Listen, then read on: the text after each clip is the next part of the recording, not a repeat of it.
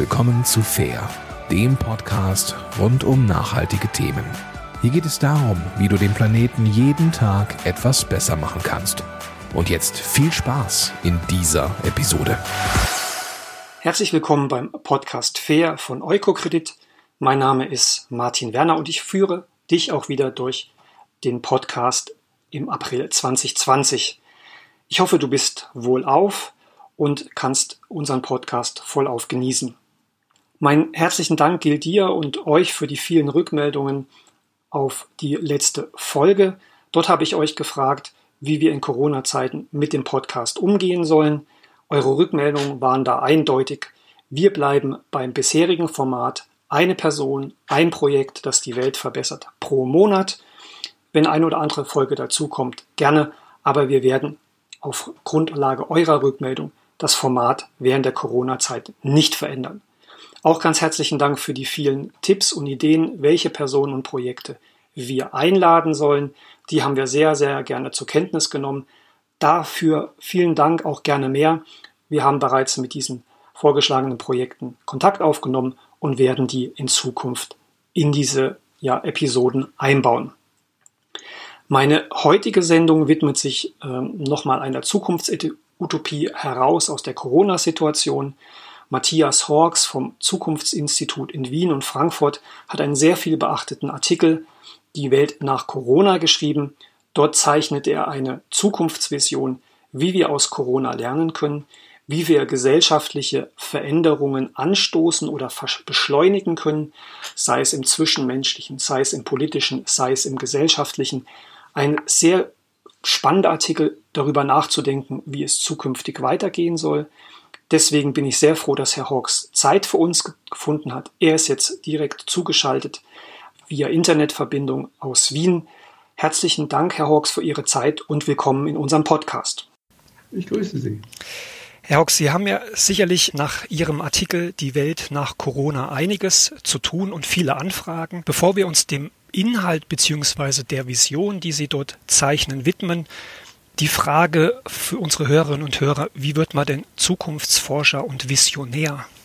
Ja, das wird man nicht, sondern das wird einem auch zugeschrieben. Das ist natürlich so ein Prozess, der eigentlich an allen Berufen stattfindet, ähm, dass man so eine innere Veranlagung dazu hat und dann ins Äußere geht, man kann das auch studieren, also man kann auch Zukunftsforschungslehrkurse besuchen in einigen weltweiten Ländern. Ich selber habe das nicht gemacht. Ich habe mein eigenes Institut gegründet, das Zukunftsinstitut. Wir sind jetzt 40 Personen.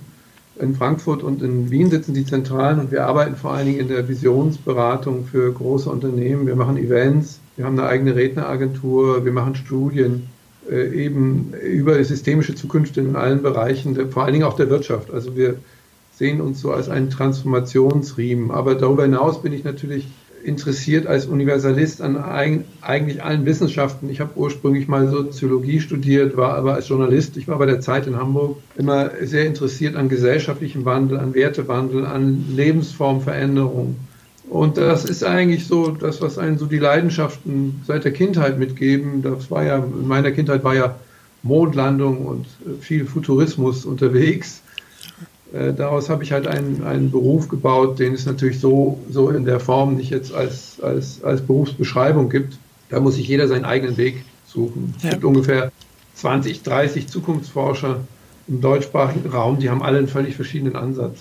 Äh, Sie haben eben, wie gesagt, den Artikel geschrieben, Die Welt nach Corona, wo Sie eine Vision zeichnen, wie wir im Herbst diesen Jahres rückblickend auf Corona schauen, was Corona mit uns persönlich gemacht hat, mit unserer Gesellschaft gemacht hat, mit unserer Wirtschaft gemacht hat. Wie sind Sie sozusagen rangegangen? Sie haben ja dann einen bestimmten Weg, wie Sie auf diese Vision äh, ja kommen, wie Sie methodisch daran gehen. Äh, das ist ja sozusagen ein Blick aus der Zukunft in die Vergangenheit. Können Sie das vielleicht nochmal erklären, bevor wir auf den genauen Inhalt eingehen? Wie? Ja, wir beschäftigen uns eben auch mit solchen ähm, Fragestellungen, wie wirkt Zukunft in, im menschlichen Mind, also in, in unserem Bewusstsein. Ähm, und wir erleben ja alle, dass äh, Zukunftsprognosen eigentlich den Menschen auch fern sind. Also sie können eine Prognose machen, die super ist und die gut stimmt. Das haben wir auch in der Vergangenheit schon gesehen. Es gibt fantastische Prognostiken das Internet oder unserer Lebensform von heute, von vor 100 Jahren. Nur waren diejenigen, die das gemacht haben, völlig unbekannt, weil das quasi nicht den, den Standardformen äh, von Zukunft entsprach, die es damals gab. Und ähm, äh, deshalb ist eine meiner Aufgaben immer, äh, zu versuchen, einen anderen Zugang zu unserer inneren Zukunft, zu unseren inneren Projektionen, wenn man so will, zu entwickeln. Und ähm, äh, dazu ist eben diese Zeitreise eine ganz gute Technik. Man versetzt sich dabei in einen Zustand in einem halben Jahr, habe ich das jetzt mal gemacht, und schaut auf die Corona-Krise zurück und schaut, was hat das eigentlich mit mir gemacht? Also was hat es gebracht? Also man versetzt quasi sein momentanes Ich, das ja von Angst gezeichnet ist und von vor allen Dingen Bedenken ähm, und deshalb sich eigentlich gar nicht bewegen kann. Also eine Krise ist ja immer eine geistige Verengung. Und dann öffnet man den Blick, indem man quasi sein zukünftiges Ich versucht zu kontaktieren. Und das ist wie so ein, ein Botschafter in die Zukunft zu machen. Es gibt eine innere Rekursion. Man erkennt dabei, dass man im Grunde genommen ähm, die Zukunft im Kopf ja nicht als Wahrheit beschreibt, sondern immer nur als momentanen Gefühlszustand. Und das ist eben auch ganz wichtig, wenn wir über andere Themen wie Umweltthemen reden. Nicht? Es gibt ja ganz viele äh, Sie merken ja, dass die Menschen ganz oft nicht mit dieser ökologischen Zukunft, die wir ja alle wollen, in Kontakt kommen. Sie haben keine Verbindung dazu. Sie glauben das irgendwie nicht. Und ähm, deshalb ist es auch hier, glaube ich, ganz sinnvoll, wenn man sich mal in die Lage versetzen würde, in, in 30 Jahren hätten wir eine regenerative Wirtschaft. Nicht? Also wir hätten ein, eine, eine postfossile Wirtschaft. Wie sind wir eigentlich dahin gekommen? Und von dieser Position aus, dann wirkt das nämlich alles ganz einfach. Ja, auch äh, das habe ich hier im Artikel dann entnommen. Wir werden das jetzt auch im Gespräch sehen. Äh, einfach auch sehr motivierender, hoffnungsvoller. Man verliert so ein bisschen die Angst und Furcht, die Sie beschrieben haben. Gehen wir doch mal konkret darauf ein. Sie schreiben Herbst 2020 wird das Schlimmste bei Corona überstanden. So die aktuelle Hoffnung. Wenn Sie die Vision in Ihrem Text beschreiben, ist ein wichtiger Baustein, Sie sagen, der zwangshaft auferlegte soziale Verzicht, den wir momentan haben, eben im Quarantäne oder Kontaktverboten, bewirkt sehr, sehr viel positiven Wandel in unseren, sage ich mal, mitmenschlichen Werten. Was für eine Vision sehen Sie denn da, wie sich das positiv auswirkt? Ja, das kann man ja um einen herum beobachten, dass so nach diesen, also eine Krise diesen Ausmaßes, wo unsere ganzen Lebensbedingungen beeinträchtigt werden, ist ja wie ein Trauerprozess. Da reagiert man erstmal mit Ignoranz, mit Abwehr, mit Wut, ne, dann schimpft man auf die Politiker und irgendwann ja. äh, kommt man in die Angst, klar, und ähm, das ist dasselbe wie wenn man einen geliebten Menschen verliert. Und dann kommt man durch diesen Tunnel wieder hindurch und dann öffnet sich ein Möglichkeitsraum. Und ähm, in diesem Möglichkeitsraum sind jetzt viele Menschen, die plötzlich in ihrer, ähm, in der Einschränkung ihrer Aktivitätsradien merken, dass die Konzentration auf das, was ist im unmittelbaren Nahbereich, unheimliche Vorteile hat. Hm. Also wir kommunizieren anders, wir müssen uns entscheiden. Also wenn wir mit unserem Partner ein Unglück ausgebrütet haben, dann wird das natürlich sichtbar in der sozialen Isolation. Das führt dann zu Entscheidungen, aber das ist natürlich auch äh, dann letztendlich produktiv. Und wir lernen wieder Nähen nicht nur zu ertragen, sondern auch zu gestalten. Wir telefonieren mit fernen Menschen äh, in einer viel ernsthafteren Form. Wir haben ja früher eher unser Kommunikationsverhalten auf Distanzierung und Reize. Also wir schicken dann so kleine Teaser und, und, und kleine äh, Anfunkungen, aber eigentlich ist niemand mehr wirklich erreichbar. Und diese Konkretion erzeugt natürlich im Hirn eine, eine Erfahrung. Und alle Erfahrungen, äh, die hinterlassen ja Spuren. Und äh, da ist eben meine These, wenn wir zurückblicken werden, werden wir das als eine ganz segensreiche Zeit ähm, erfahren können. Aber immer natürlich mit der Einschränkung, dass Menschen, die jetzt in Norditalien in, in, in, der, in der Klinik gearbeitet haben oder in einer engen Alt Neubauwohnung sitzen, die haben natürlich, die können äh, das so nicht umsetzen. Nicht? Also man muss da immer vorsichtig sein. Aber man kann sagen, diese Krise schafft auch Privilegien in der Endprivilegierung. Äh, für viele Menschen ist sie eben eine Selbsterfahrung der dritten Art und ich sage ja immer, man soll keine Krisen verschwenden. Nicht? Also die Idee, dass wir eigentlich dann nach wieder in die alte Welt zurückkommen, ist ja inzwischen für viele Menschen ein Schrecken geworden. Ja. Ja. Ich sage, ich will gar nicht dahin zurück. Vorher war es gar nicht so schön. Wir waren immer nur hektisch und wir waren eigentlich viel ängstlicher. Ja. Das ist ja auch ganz interessant. Es gibt eine neue Studie über die Deutschen. Die haben heute halb so viel Angst und die sind ja sehr ängstlich oft äh, wie, vor ein, wie, wie vor drei Monaten. Ja? Weil sich plötzlich, wenn die Wirklichkeit übereinkommt, dann reagiert der Mensch ja mit Freisetzung von Energie. Und äh, das ist dieses, das, was ich als Corona-Euphorie bezeichne. Es gibt also Leute, die regelrecht sich in einen Rausch einarbeiten und alle Dinge tun, die sie eigentlich immer tun wollten, ja. aber die sie immer verdrängt haben. Ja? Also aufräumen und ja. gesünder essen und unsere Corona-WG, das ist unsere Familien-WG, wir kochen füreinander, wie wir es noch nie getan haben. Das ist halt, und das ist eine Offenbarung, das ist ein Geschenk. Und das Geschenk muss man annehmen oder kann man annehmen. Ja, Sie sagen es auch, ist auch eine persönliche Erfahrung, die, die mich jetzt auch sehr beschäftigt. Bei uns ist es hier so, die Stadtwerke haben jetzt gesagt, bloß kein, äh, kein ähm, Sperrmüll mehr. Äh, alle Leute fangen jetzt an, hier ihr, ihren ähm, Müll zu entsorgen, weil sie endlich mal Zeit haben, der Sachen Herr zu werden. Sie kommen gar nicht mehr hinterher. Ich sehe äh, Menschen Sport machen, die sonst nie Sport gemacht haben. Nachbarn, die nie miteinander gesprochen haben, gehen jetzt füreinander einkaufen, besorgen Medikamente. Auch ich, ähm, da muss ich nochmal nachfragen, habe eine ganz andere Empfindung auch aus privaten Gründen, was gegenüber so medizinischem Personal, Pflegepersonal ist, dass man irgendwie viel mehr wertschätzt, was, was diese Menschen, die jetzt arbeiten müssen, die nicht im Homeoffice sind, für einen, für eine Gesellschaft leisten. Mich würde da nochmal interessieren, ich habe so ein bisschen persönlich das Gefühl, wenn ich mir die Menschen anschaue, die momentan rausgehen müssen, arbeiten müssen, die Müllmänner, die Verkäuferinnen, äh, das Pflegepersonal, vom Gespür her sind es genau die Berufe, die in unserer Gesellschaft bisher eine recht wenige Akzeptanz hatten, also sagen wir mal so gefühlte Akzeptanz im Berufsbild, aber auch im, im Einkommen, also im Verdienst dieser Berufe. Sehen Sie da in Ihrer Vision auch eine Chance, dass solche Berufe, auch das Handwerk, zukünftig wieder stärker äh, wahrgenommen werden, äh, eine größere Bedeutung bekommen, als das bisher passiert ist? Ja, natürlich. Also das ist ja ein Wahrnehmungswandel, den wir erfahren. Wir schauen mit anderen Augen auf die Welt und auf unsere Abhängigkeiten, weil wir eben spüren, dass diese Abhängigkeiten nicht selbstverständlich sind und dass wir uns in unserem oft zynischen Verhalten dem gegenüber uns selbst keinen Gefallen tun. Äh, das ist das eine. Auf der anderen Seite würde ich jetzt davor warnen, das jetzt einfach eins zu eins umsetzen. Äh, wir zahlen denen mehr Geld und dann ist gut. Weil äh, es geht ja, glaube ich, auch um eine andere Achtsamkeit in einem tieferen Sinn. Ich bin mir auch gar nicht so sicher, also wenn Sie mal die, die, die Umfragen lesen, da waren Krankenschwestern und Müllmänner immer schon sehr beliebt, eigentlich. Ja.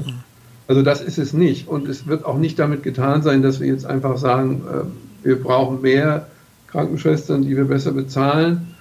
Das führt auch wieder zu anderen Verwerfungen.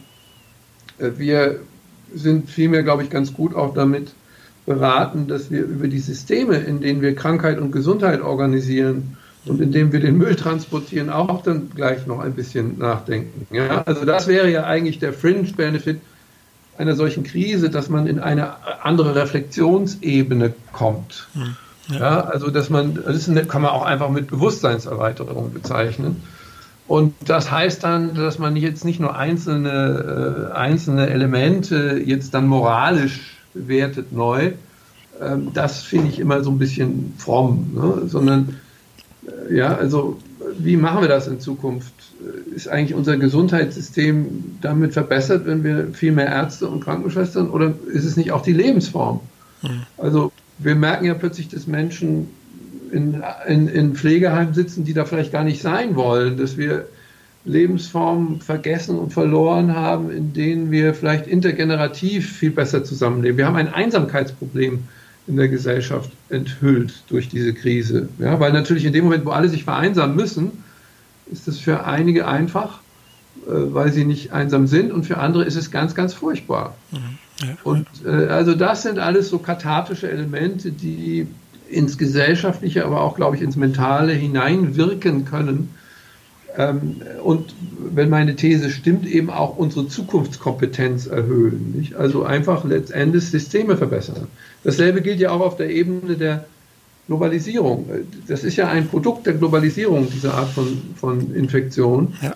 Und äh, das heißt, dass wir die, die, die, die, die Wertschöpfungsketten umbauen müssen. Das ist ja schon in Gang, aber das wird sich massiv beschleunigen, weil die Firmen das inzwischen auch wollen. Mhm. Also sie können nicht mehr just in time 8000 Teile über den Planeten karren und dann ein Auto zusammenbauen. Wir werden viel mehr Redundanzen, viel mehr Puffer, viel mehr letztendlich Entschleunigungen brauchen, damit diese Systeme stabil bleiben können. Hm. Und ja, das auch, also es ist auch eine systemische Erkenntnis, wenn man so will, auf die jeder in seinem ganz normalen Alltag stößt. Ja? Also wie sind wir verbunden mit der Welt über vielfältigste Verbindungen? Hm. Also wenn Sie das sagen, kommen mir direkt ein Artikel hier in Sinn. Wir haben hier ein, ein Labor, die jetzt eben auch die, die Corona-Tests machen. Die Chefin wurde dort interviewt, wie sie jetzt mit ihren Kapazitäten umgehen. Und die Kapazitätsgrenze oder der Engpass, den sie dort haben, sind momentan die Reagenzgläser, die eben aus dem Ausland kommen. Also das Banalste eigentlich in der ganzen Kette. Und sie sagt eben auch ganz klar dort, das ist jetzt die Folge der Globalisierung, dass wir immer die Reagenzgläser aus den billigsten Auslandsproduktionen haben wollten. Jetzt können wir nicht einfach in Deutschland nochmal welche nachbestellen. Äh, und sie betonte eben auch diesen grundsätzlich, diese grundsätzliche Frage, wie soll es danach weitergehen? Also ähm, sind wir davon oder wir sind sehr abhängig, das sehen wir jetzt, äh, wenn äh, Systeme zusammenbrechen. Sehen Sie denn da bestimmte Formen, die jetzt wieder ähm, ja vielleicht modellhaft ähm, eine Rolle spielen können, zum Beispiel Genossenschaften, die eine bestimmte Solidarität haben? Oder ist das in Ihrer Vision jetzt erstmal zweitrangig, wie sich das umsetzt, sondern es ist ein Prozess, der sich sicherlich jetzt angeschoben hat, der sich über die nächsten Tage, Wochen, Monate ja auch erst herauskristallisieren könnte? Ja, also wir sind ja auch Systemforscher. Früher hat man das Kybernetik genannt, aber wir beschäftigen uns natürlich von früh bis abends mit Systemen und, ihrem, und ihrer Evolution. Und ähm, es gibt eine einfache Grundregel äh, für die Resilienz von Systemen. Je mehr ein Subsystem eines Systems das gesamte System abbildet, desto stabiler ist das Ganze. Nicht? Also mit anderen Worten, wenn wir jetzt eine Globalisierung konstruieren, ich bin auch gar nicht der Meinung, dass wir Globalisierung abschaffen sollten. Das können wir auch nicht, aber ich finde auch nicht, dass wir das tun sollten. Dann ist sicherlich die Balance, die Balance zwischen den regionalen Produktionen und den Fertigungstiefen und dem Rest ist, ist sehr entscheidend. Ja? Also wir sollten in der Lage sein, selber Reagenzgläser ähm, äh, zu produzieren. Und, und ähm, das macht das Ganze viskoser. Ja? Und wir sollten unsere, unsere Nahrungsmittel äh, mehr aus dem regionalen Raum. Das sind Trends, die im Grunde genommen schon laufen. Hm. Also im Grunde genommen hat Corona, Corona gewissermaßen nur die Sachen, die schon im Ansatz vorhanden sind, beschleunigt und, und ins Bewusstsein gebracht. Und das wird auch so sein. Die falsche Reaktion wäre eben jetzt, dass wir quasi nur auf undynamische Antworten setzen. Also man könnte ja jetzt sagen, wir haben jetzt so viel Angst, dass sowas wiederkommt, dass wir jetzt äh, sämtliche Flugzeughallen mit Reagenzgläsern stellen, ne? damit wir immer genügend vorrätig haben. Ja. Aber äh, man kann sich im Leben nicht auf alles vorbereiten. Ja? ja? Also das erinnert mich an meine Tante Erna, die hatte immer so viel Vorräte im Schrank, dass sie damit einen Krieg hätte überstehen können. Ja. Das hat ihr aber auch nicht gut getan.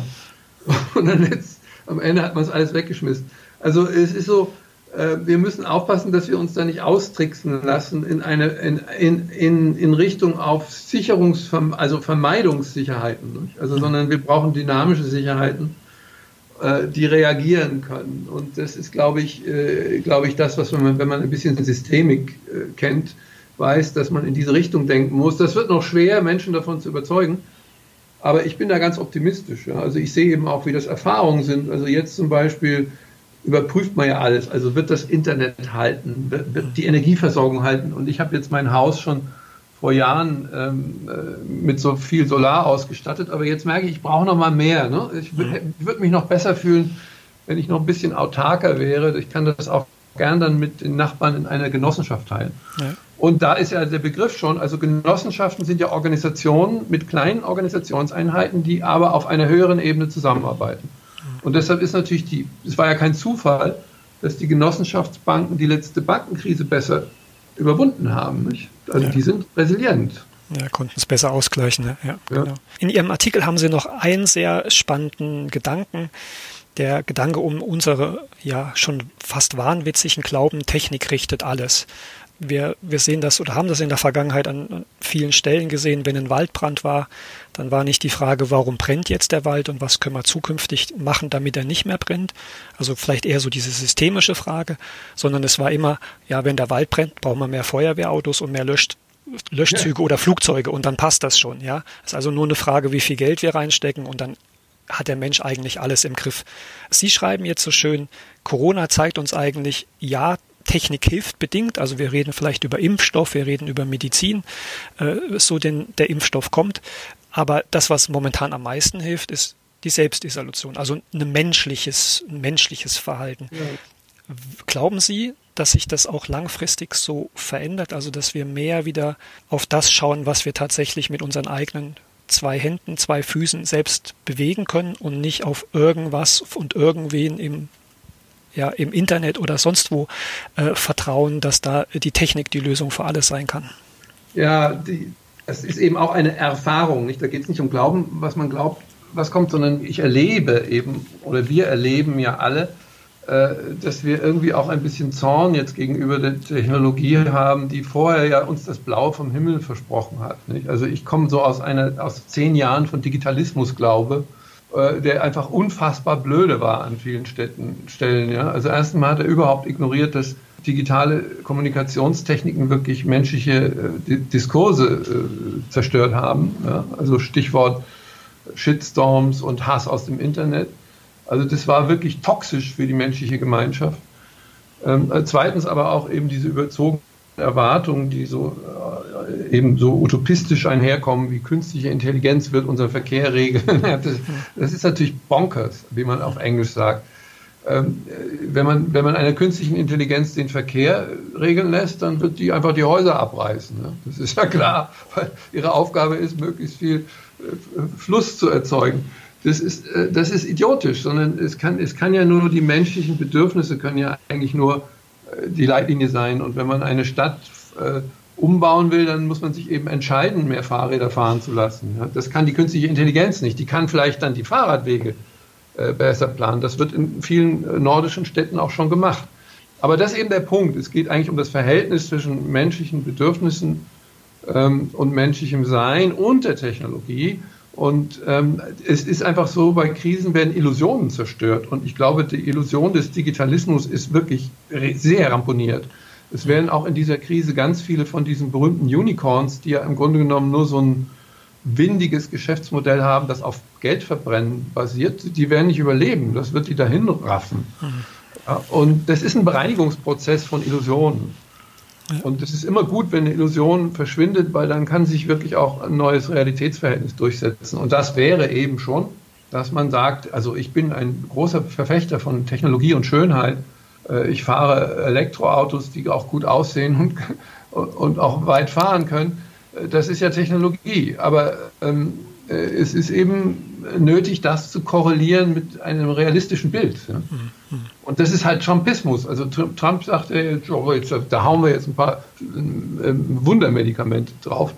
Ja, das ist natürlich vollkommener Blödsinn, weil wenn man überhaupt nur ein bisschen weiß, wie dieser Virus funktioniert, weiß man, dass das nicht nutzt, weil diese ganzen Mittel, die da noch wirken, die haben extreme Nebenwirkungen. Mhm. Das ist halt das ewige äh, herumtrotten das Mind in den Illusionen. Ja? Und das ist halt, das ist aber schön. Ich finde das schön, dass das mal die Krise äh, hat halt eine Zukunftsdebatte beendet, die für mich zunehmend nervig wurde. Ja? Also ich spreche jetzt auch nochmal so eine, eine politische Ebene an, was ja eigentlich deutlicher ist, dass äh, ja sozusagen der Populismus in der Politik sehr, sehr ruhig geworden ist. Ja, auch viele populistische Themen einfach momentan nicht mehr ins Weltbild passen. Sehen Sie da auch, dass sich die Politik oder die, die Bedeutung der Politik für die Menschheit oder die Bevölkerung wieder deutlicher wird? Also sozusagen doch jemand, der handelt, der für, für die Gesellschaft da ist, wo eben auch wichtig ist, dass Handlungsfähigkeit da ist, dass ein Interesse an der Bevölkerung da ist. Wird sich da auch was verändern können? Ja, Gesellschaften sind immer, immer erfolgreich, wenn sie eine höhere Integration haben der verschiedenen Bereiche, also Individuum, Staat, äh, Zivilgesellschaft, Organisationen, wenn das miteinander klingt. Und äh, der äh, Populismus versucht das ja zu zersägen, indem er eben Feinde produziert und indem er Bevorzugungen präferiert. Also Fremde werden ausgewiesen, gehören dann nicht dazu. Und ähm, so, das ist im Prinzip, sage ich jetzt mal ganz zynisch, auch eine Lösung. Ne? Nur in solchen Krisen, die global sind und die miteinander vernetzt sind, nutzen sie nichts mehr. Also auf einer ganz platten Ebene, die, das Angebot des Populismus äh, mit Emotionen und mit Hass und mit Spaltung zu arbeiten, äh, würde uns alle krank machen, ja? wenn wir uns nämlich schnell anstecken. Und das spüren alle. Also die sind ja nicht weg, diese Versuche. Und die werden auch nicht verschwinden. Die Frage ist, wie werden sie in der öffentlichen Wahrnehmung verstärkt ja. und, und, und auch glaubhaft gemacht. Und Sie sehen ja, wie ambivalent das ist. Also in, in Amerika ist es eben so, dass, dass ähm, äh, Trump immer noch wirkt, ja? weil seine Illusion noch nicht zerstört ist. Also man kann immer noch sagen, okay, da müssen wir halt dann noch eine Bombe draufsetzen, so in dem Stil. Aber das ist halt, äh, das geht nur dann, wenn das Gewebe quasi, das, um wieder aus einer medizinischen Metapher zu kommen, wenn das Gewebe der Gesellschaft schon zerstört ist. Das ist vielleicht in einigen Ländern so, nicht? Also wenn man mal an Nordkorea denkt oder vielleicht sogar auch an Ungarn, da sind wir schon so weit, dass, dass quasi so Führerdiktaturen wieder, äh, wieder umarmt werden, weil da, weil da diese Balance zwischen den verschiedenen gesellschaftlichen Systemen außer Kraft geraten ist. Aber an sich regt es das an. Es ist ein bisschen ein Kulturwettkampf. Nicht? Wer kann besser damit umgehen? China mit seinem zentralistischen Staat, wir mit unseren letztendlich auch äh, immer sozialen quälenden Fragestellungen, die ja nie ganz erlösbar sind. Oder die Amerikaner mit ihrem äh, Heroismus, der im Grunde genommen eine Riesenpleite ist. Ja? Und äh, das, ist, das ist spannend, das zu sehen. Ne? Aber meiner Meinung nach wird es nicht die Globalisierung beenden und es wird auch nicht die, den Nationalismus äh, hochkicken, weil wir sind hier in Österreich jetzt äh, und wir, die Österreicher haben relativ schnell konsequent eingegriffen. Das hat ganz gut funktioniert. Aber wir können ja auch die österreichische Wirtschaft nicht mehr wieder hochfahren, ohne dass die europäischen Länder alle anderen auch wieder hochfahren. Mhm. Ja?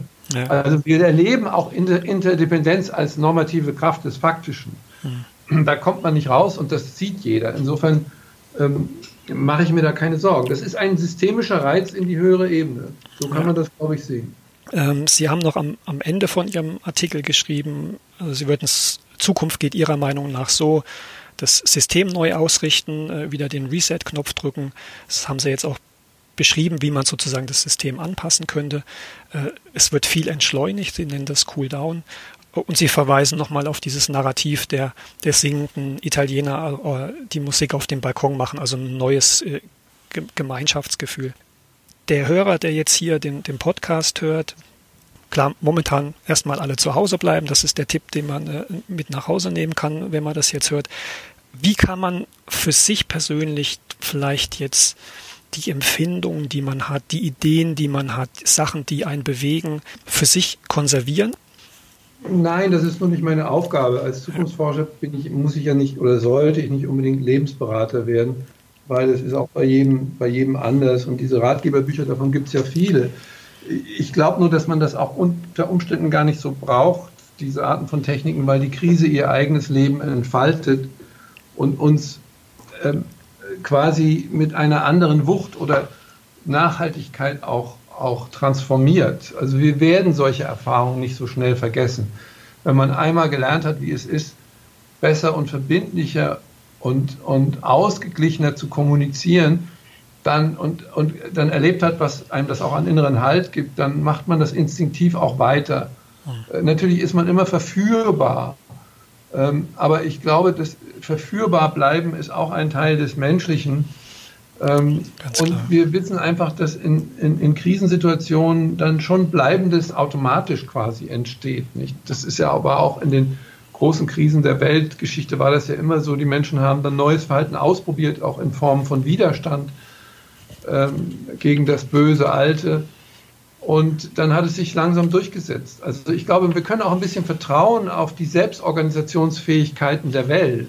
Ja, also das ist wie in der Natur. Die Natur ist auch, wird mal angegriffen in ihrem momentanen Zustand, aber äh, die ist ja eine dynamische, ist ja keine Harmonie. Natur ist keine Harmonie, sondern ein dynamischer systemischer Prozess. Und so ist auch die menschliche Kultur. Und die menschliche Kultur lernt dauernd, sonst wären wir ja nicht hier.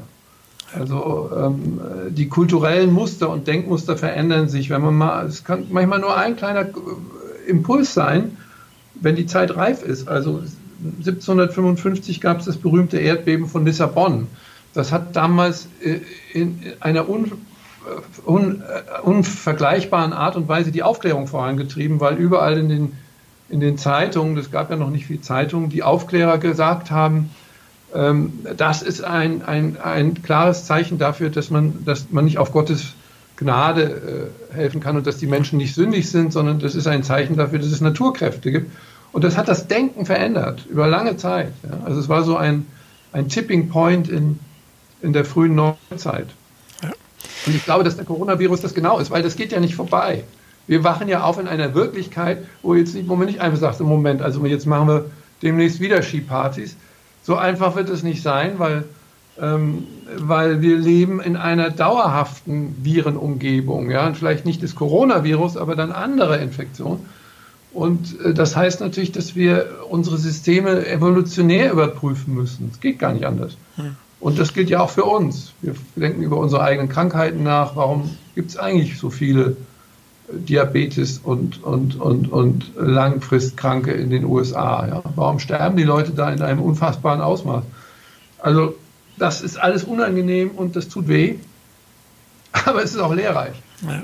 Also insofern muss man, glaube ich, nicht den pädagogischen Zeigefinger da erheben, sondern das ist einfach so, das ist ein Geschenk an uns zu lernen. Ja. ja das ist so, so glaube ich, ist, ist das und die Gesellschaft wird es in der einen oder anderen Form annehmen. Das heißt nicht, dass alle sich dadurch transformieren lassen, ähm, aber ich glaube, dass die Anzahl der Menschen, die in die Richtung denkt, wach zu sein und achtsam zu sein in Bezug auf die Systeme, dass die doch deutlich wächst. Also ich erlebe das bei unseren ganzen Nachbarn, die reden auch ganz anders über Ökologie jetzt.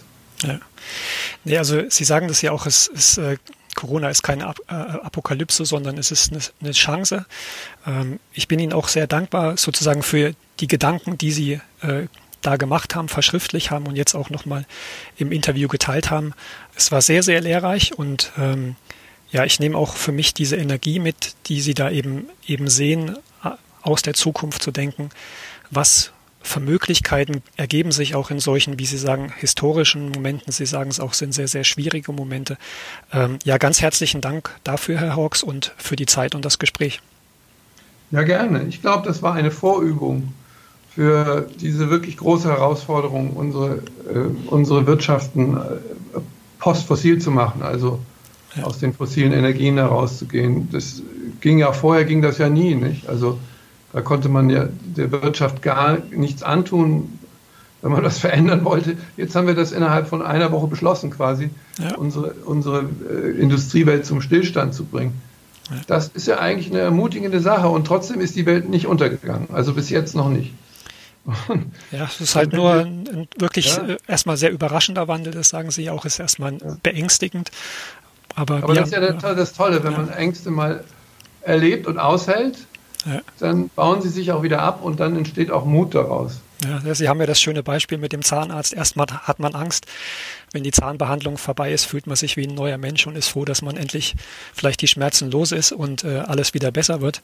Äh, ich glaube, das mhm. ist ein, ein, gutes Bild, an dem man auch ja die Hoffnung ableiten kann, dass es Zeiten nach Corona oder mit, mit dem Umgang mit Corona geben wird, äh, wo wir durchaus sehr viel Positives ableiten können und wie Sie das auch sagen, äh, es ist nicht das Ende, sondern es ist ein Anfang von einem Weg, ähm, ja, den ich äh, hoffe, den wir dann alle gemeinsam gehen können. Ja, genau, wunderbar. Ja, dann herzlichen Dank nochmal, Herr Hawks, nach Wien. Ihnen alles Gute und Gesundheit und äh, ja, vielen Dank nochmal fürs Gespräch. Dankeschön, tschüss.